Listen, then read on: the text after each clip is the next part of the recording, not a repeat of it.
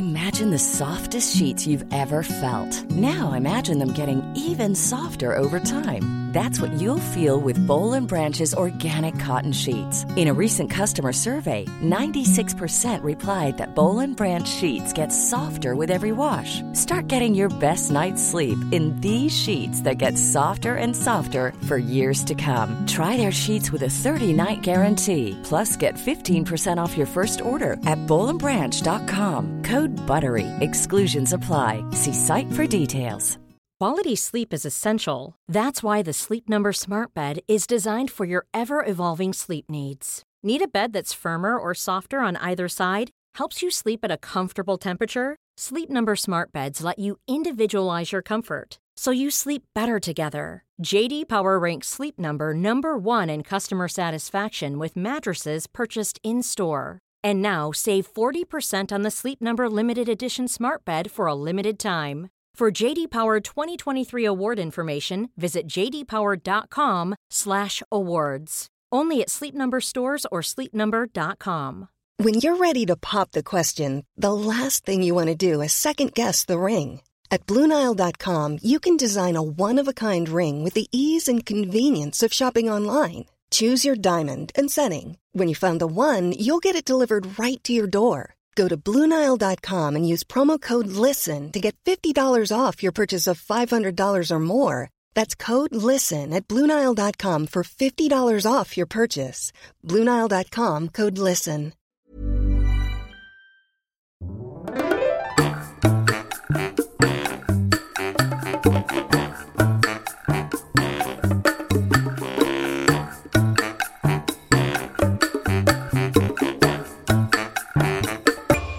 Hola, ¿qué tal? Esto es How to Spanish Podcast. Yo soy David.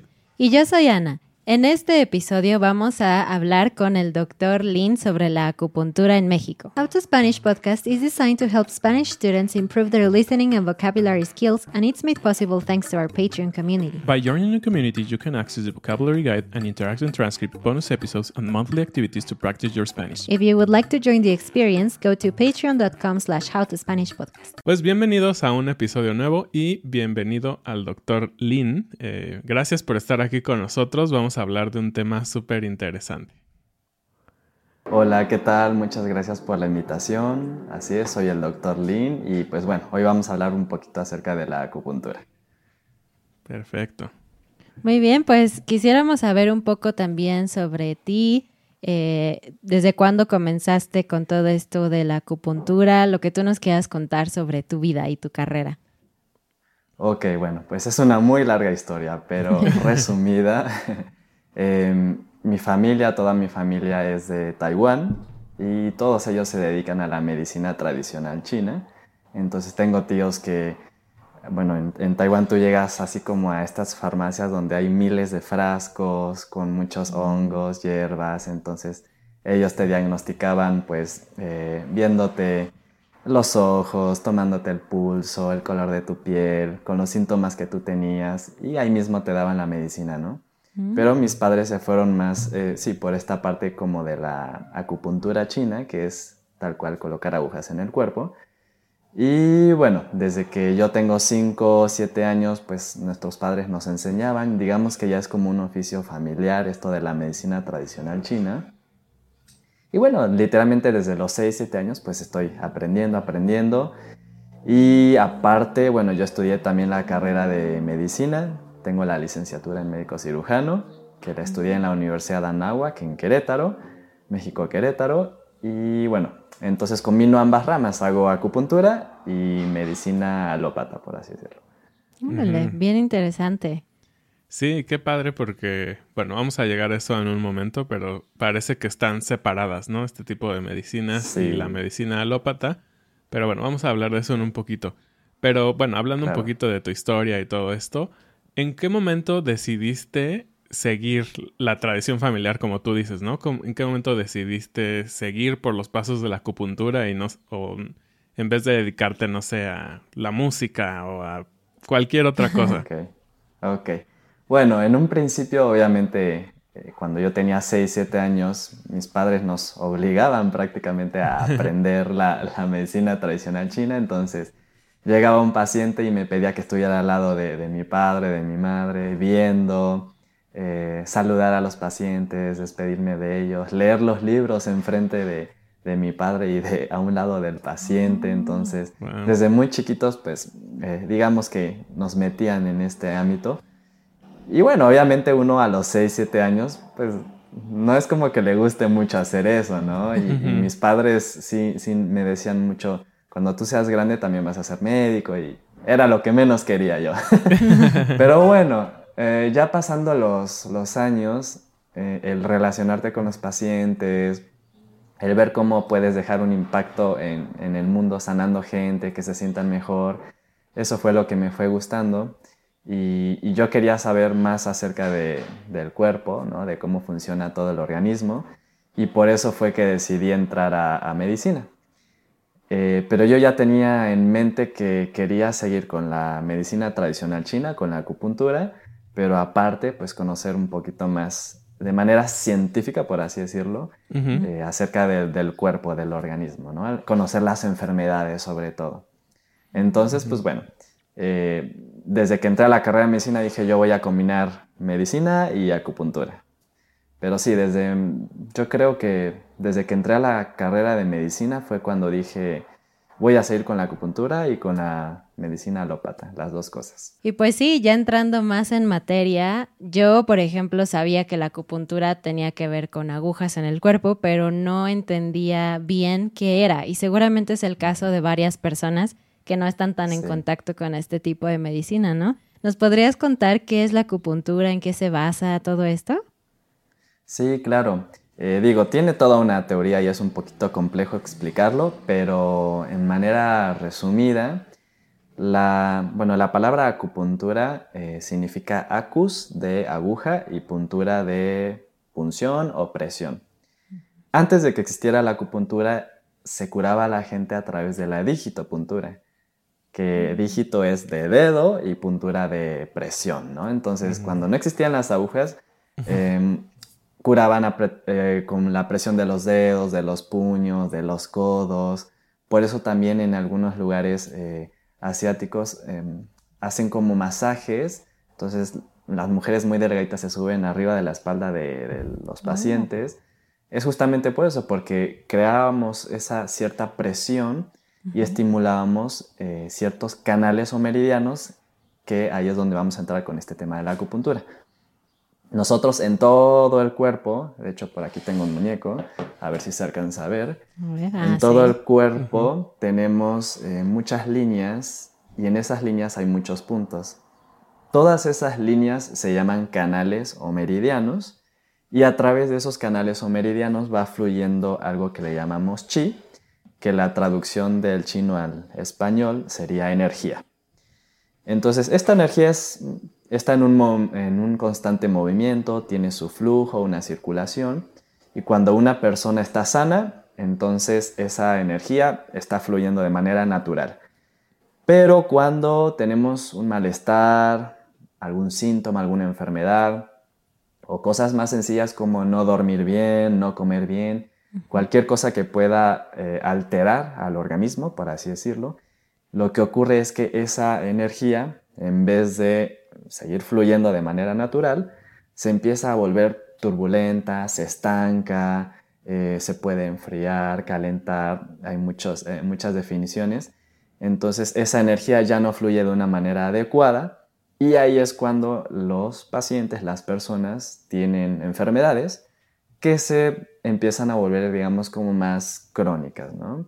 Porque una cosa es que yo tenga un dolor de cabeza eh, un día, dos días y se me quite, y otra cosa es que ya lleve semanas, meses, años, y es justamente porque esa energía llega a un punto en donde ya no puede eh, tener ese equilibrio y entonces toda la circulación está este, pues fallando, ¿no? Y ahí es cuando ya tenemos una enfermedad que, nos, que la tenemos por mucho tiempo. Y en sí la acupuntura lo que hacemos es colocar las agujas en estas líneas, en estos puntos, para que esa energía, ese flujo, otra vez tenga su movimiento natural, por así decirlo. Wow. Hay muchos puntos.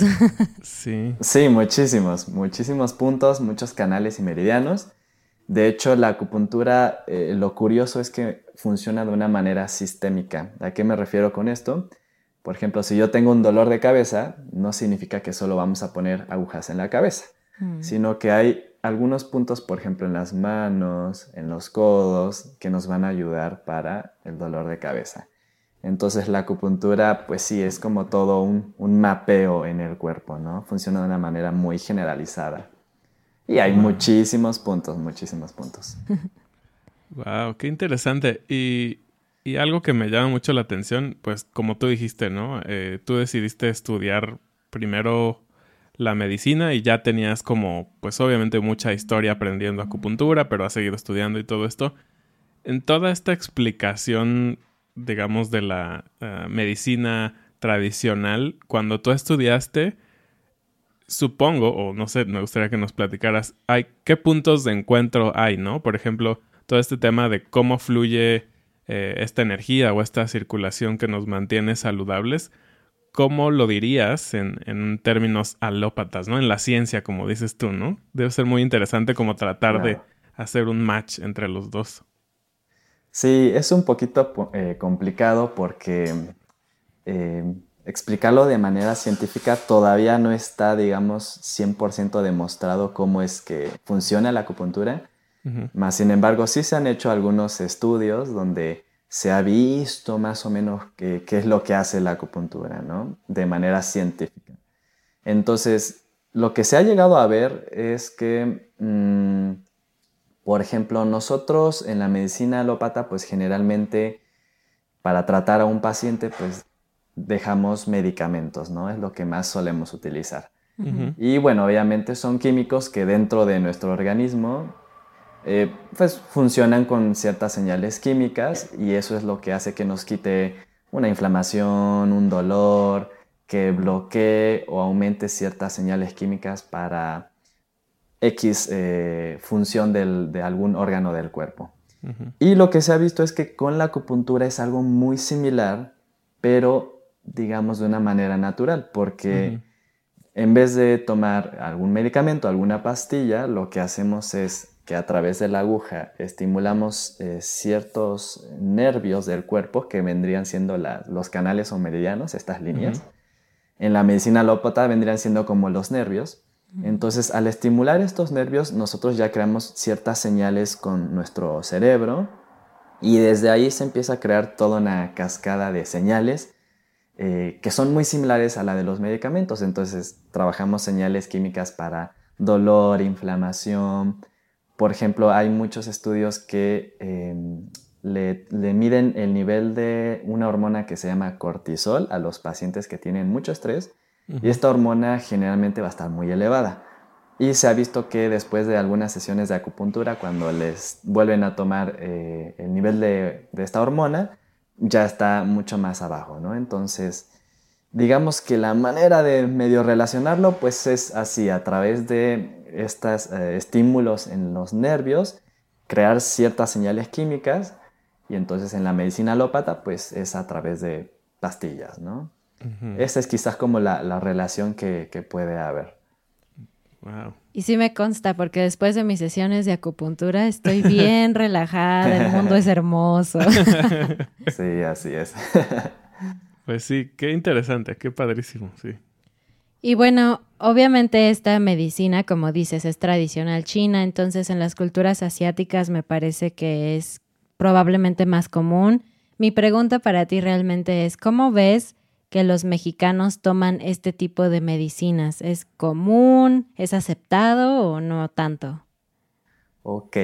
Em, sí, la, digo, la acupuntura, en mi experiencia, lo que llevo aquí viviendo en, México, que son ya como 19 años, eh, generalmente aquí me llegan pacientes que obviamente no les gusta tomar medicina, ¿no? Entonces, una de las primeras opciones es acupuntura. Homeopatía, que es tomar eh, como gotitas, eh, igual un tratamiento natural, o chochitos, exactamente, o acupuntura. Entonces, eh, a mí me llegan pacientes generalmente que quieren tratarse de manera natural, o pacientes que ya han intentado con algún médico, con este, algún fisioterapeuta, con quiroprácticos que ellos ajustan la columna, ¿no? A través de ciertos movimientos, ajustes. Entonces, ya la última opción a veces es como acupuntura. Vamos a ver qué pasa. Entonces, e, en ese sentido, bueno, a veces es un poquito triste esa parte, ¿no? Porque es ya como dejar la acupuntura eh, como lo milagroso hasta el final, ¿no? Pero bueno, eh, se dan cuenta que pues realmente les, les va bien, les ayuda y desde ahí se empieza como a recomendar familiares, amigos. Y aquí en México, mm, pues es una terapia alternativa que cada vez va aumentando un poquito más. De igual manera, cada vez hay más terapeutas, más personas que hacen acupuntura. Entonces, yo creo que ahí vamos avanzando poco a poco. Más sin embargo, en comparación a otros países, la acupuntura todavía no tiene ese prestigio eh, tan importante como en otros países, ¿no? Por ejemplo, por ahí me decía un paciente que venía de, Alemania, eh, que él había tomado sesiones de acupuntura allá, pero que allá el costo es muy elevado. Por ejemplo, aquí en México, en peso mexicano, una terapia de acupuntura puede estar entre 300, 600 pesos, más o menos, ¿no? Y me decía eh, mi paciente que, había tomado consulta en Alemania que él pagaba hasta 2.000, 3.000 pesos mexicanos, más o menos. Entonces, y la gente lo pagaba, ¿no? Pero era porque tenían otra imagen de la acupuntura. ¿no? Te digo, bueno, también por temas económicos no es lo mismo nuestra economía, pero bueno, eh, sí, como que la imagen de la acupuntura en un país latino a comparación de otro lugar sí puede cambiar un poquito. ¿Y dirías, por ejemplo, que, que en los países asiáticos, pues obviamente especialmente en China, es al revés, como la percepción de la acupuntura contra la medicina científica, ya no sé ni cómo decirle, alópata. en Taiwán. Sí, pues es muy variable. ¿eh? Eh, ahí más bien las dos están como a la par. Mm. Mm, más bien allá lo que se hace mucho justamente, que es lo que yo quiero hacer, eh, allá se combinan mucho ambas terapias. Entonces, alguien que tiene alguna enfermedad toma medicamento y aparte se hace acupuntura, es lo que generalmente se hace allá. Ah, muy bien. Sí, supongo que hay muchas enfermedades que se puede tratar las dos cosas a la par, porque como nos dices, la acupuntura no es, o como me explicaste a mí, no es invasiva, no está introduciendo sustancias al cuerpo, nada, ¿no? Entonces no se contrapone contra los, con los medicamentos. Pero, ¿hay alguna enfermedad que tú creas que sea posible tratar por completo con acupuntura sin necesidad para nada de medicamentos? ¿Como qué tipo de enfermedades? Sí, claro. Por ejemplo, todo lo que tenga que ver con dolor e inflamación, la acupuntura es muy bueno para controlar cualquier tipo de molestia. Entonces, eh, yo tengo muchos pacientes que vienen por dolor de espalda, de hombros, de rodilla, del codo, o dolor de cabeza, migrañas. Entonces, eh, yo los atiendo con pura acupuntura. Eh, es raro que yo, de hecho, les dé medicamentos por lo mismo de que generalmente aquí las personas vienen porque quieren algo natural. Entonces yo siempre empiezo con pura acupuntura y generalmente así es como salen los pacientes, así se curan. Em, digo, no es como que el dolor se quite para toda la vida porque en algún otro momento pueden volver a tener la molestia, pero con pura acupuntura es como los trato y, y les va muy bien. Entonces, para todo lo que tenga que ver con dolor, inflamación, les va muy bien. Em, también, por ejemplo, problemas digestivos, un poquito como de inflamación, como colitis, dispepsia, que es como cierto malestar en el estómago, reflujo gastroesofágico, ese tipo de padecimientos con la acupuntura también se puede llegar a controlar, siempre y cuando tampoco sea tan grave el asunto, ¿no? Pero eso también se puede tratar. Eh, algo que es muy buena la acupuntura, eh, sin medicamentos, es tratar también, por ejemplo, una parálisis facial, que es cuando, no sé si han visto personas que de repente tienen la boca chueca, el ojo no lo pueden cerrar. Entonces con acupuntura se trabaja muy bien, sin medicamentos. Em, dolores de cabeza, como les mencionaba, problemas de circulación, por ejemplo, pacientes que tienen calambres, hormigueo en pies y piernas, dolor de pies, que ya tienen como que sus varices ahí. Eh, con la acupuntura trabajamos mucho eh, los síntomas. No es tanto como quitar la varice, sino más bien como mejorar la circulación para que no tengan este, pues, los malestares, ¿no? Entonces son muchas cosas que se pueden trabajar. Estrés, ansiedad, obviamente ahí no utilizamos tampoco medicamentos, es a través de la pura acupuntura. Oye, ¿y qué pasa si la gente tiene miedo a las agujas pero quiere probar esto? ¿Qué, qué haces tú? Bueno, pues he tenido muchos pacientes con miedo a las agujas, pero sí, digo, a final de cuentas lo más importante entre un acupunturista, un médico, y, el paciente, pues primero es eh, hacerlos entrar en confianza, explicarles bien cómo es el proceso, eh, que sepan ellos que realmente no es doloroso, que no tiene efectos secundarios, reacciones adversas. Ya desde ahí los eh, pacientes pues están más tranquilos. Mm. Y bueno, obviamente depende mucho de la técnica de cada acupunturista, pero generalmente la, la, acupuntura pues no duele porque son agujitas muy finitas, muy delgadas. Y ya cuando les pongo la primera aguja, ellos ya saben, ah, no se sintió nada. De hecho, a veces ni sienten que les puse la aguja, ¿no? Entonces, ya desde ahí están más tranquilos, más relajados y ya les terminó de poner bien todas sus agujas y, ya se quedan tranquilos, relajados.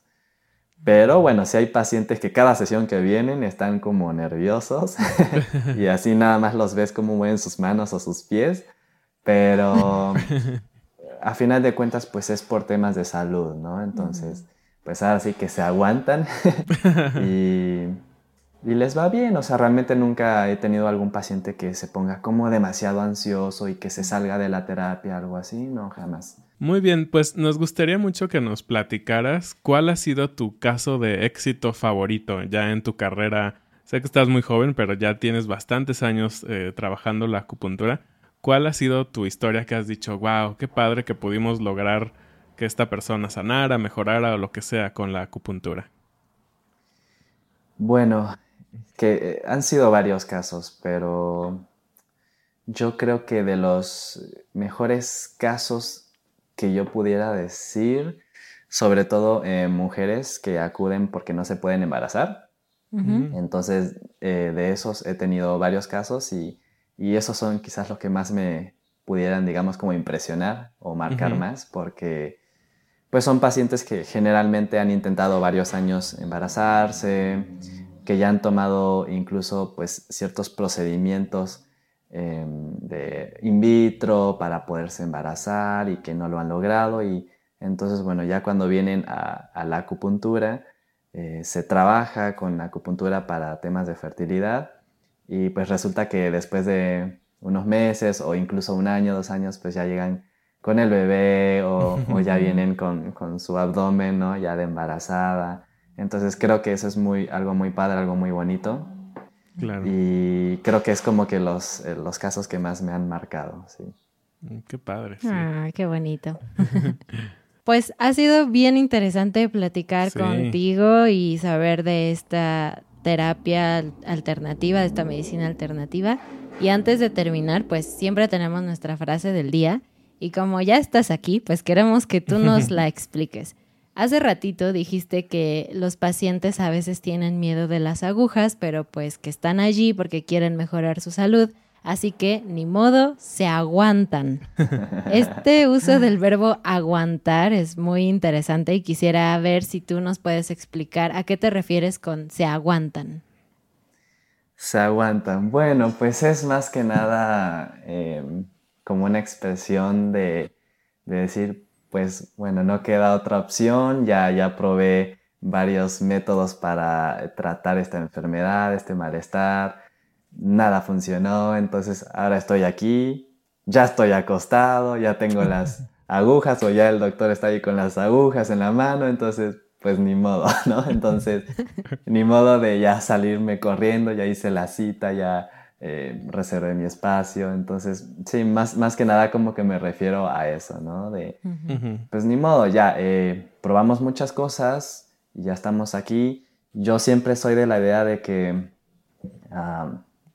todo sucede para algo, los tiempos son perfectos, entonces si el paciente está ahí en ese momento ya a punto de tomar la sesión de acupuntura, pues es por algo, ¿no? Es, digamos, como el, destino, por así decirlo. Entonces, eh, a eso me refiero con esta parte de, eh, de esta expresión, ¿no? De te aguantas. Entonces, es eso, es, no es tanto como el decir, a ver, tu paciente quédate ahí, eh, no te muevas, te aguantas. No, más que nada es como decirlo propiamente, ¿no? Como de, bueno, ya ni modo, ya tomé muchas terapias, ya estoy aquí, ni modo, me tengo que aguantar, ¿no? Entonces, es más que nada como eso. Sí. Muy bien. Perfecto. Bueno, pues muchísimas gracias, doctor. Gracias por platicar con nosotros este ratito. Este, por ahí les vamos a dejar sus redes sociales. Si alguna vez andan por acá en Querétaro, pueden venir a una consulta aquí con el doctor. Y pues bueno, eso es todo por este episodio. Muchísimas gracias como siempre por escucharnos y nos vemos la siguiente semana. Adiós. Muchas gracias. Hasta luego. Adiós. Nos vemos.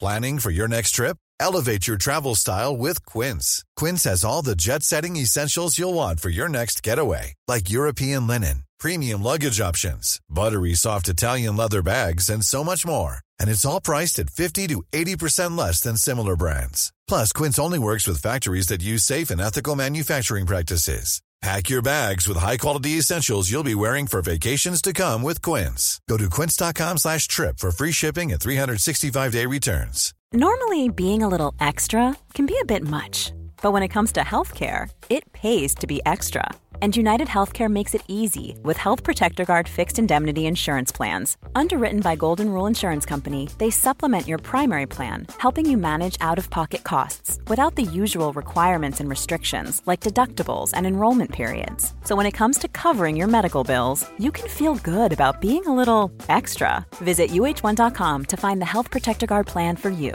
Mom deserves the best, and there's no better place to shop for Mother's Day than Whole Foods Market. They're your destination for unbeatable savings, from premium gifts to show-stopping flowers and irresistible desserts. Start by saving 33% with Prime on all body care and candles. Then get a 15-stem bunch of tulips for just $9.99 each with Prime. Round out Mom's menu with festive rosé, irresistible berry chantilly cake, and more special treats. Come celebrate Mother's Day at Whole Foods Market.